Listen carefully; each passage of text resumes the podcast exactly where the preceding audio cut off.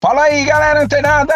Aqui é Alexandre Leles para o nosso Papo Digital. Todos os dias, dicas e conteúdos poderosíssimos para o seu desenvolvimento e segurança aqui no digital. E olha só, galera, começando de altíssima vibração e vibração positiva. Isso aí, receba daí a vibração que eu emano daqui e que possamos ter um dia ainda melhor. E olha só, só, galera, começando o dia, dando continuidade aí à nossa sequência de podcast que estamos trazendo sobre segurança cibernética, isso mesmo. Então você que está antenado, você que está antenado aqui no nosso incrível podcast Papo Digital, seja nas principais plataformas de streaming, assim como aqui nas, no seu grupo de transmissão do WhatsApp, você está acompanhando esses incríveis episódios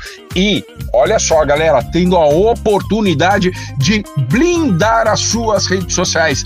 Você não pode ter vulnerabilidade nas suas redes sociais, tá certo? Inclusive agora com a implantação, com a criação, o desenvolvimento e otimização das inteligências artificiais, você eu precisamos estar cada vez mais atentos, atentas. Olha só, menino, olha só, menina, você não pode ter aí a sua conta invadida por algum hacker, por alguma pessoa mal intencionada, muito menos você cair em golpes. E olha só, a dica de hoje sobre segurança cibernética tem tudo a ver com isso, em cair em golpes. Um dos golpes mais comuns que a gente percebe dentro do WhatsApp e que é muito praticável é a clonagem do número. Isso mesmo, talvez você tenha já passado por isso né? Talvez outras pessoas tenham passado por isso também. Alguém que você conhece pode ter passado por isso,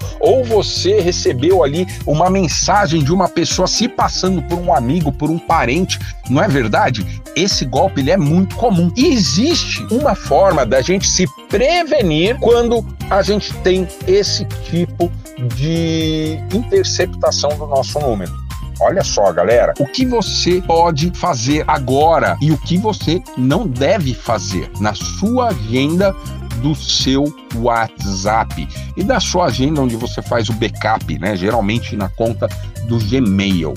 Olha só, quando você salvar um contato de uma pessoa próxima, seu pai, sua mãe, seu filho, seu irmão, seu sobrinho, sua tia, enfim, seu papagaio, você não vai chamá-lo, olha, vai salvar esse número como pai, olha só, como mãe, como irmã, como irmão, como cunhado. Você não vai colocar esse nome, né? Esse grau de parentesco na sua agenda do seu telefone. Olha só como é importante isso.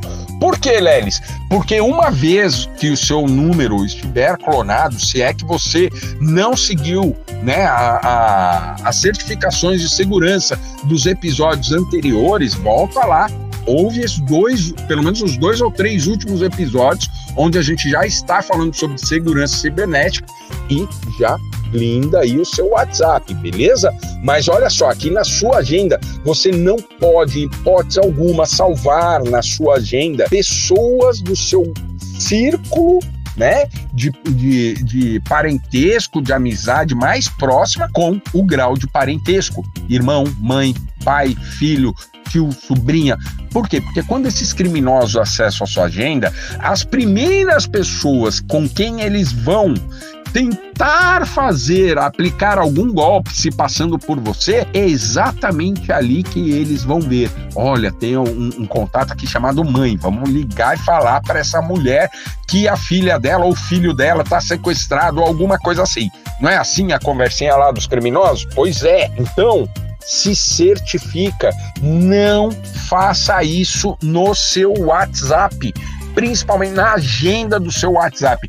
Não salve seus contatos de pessoas próximas a você com o grau de parentesco, ou tipo, ai, grande amigo, melhor amigo, ai, no seu.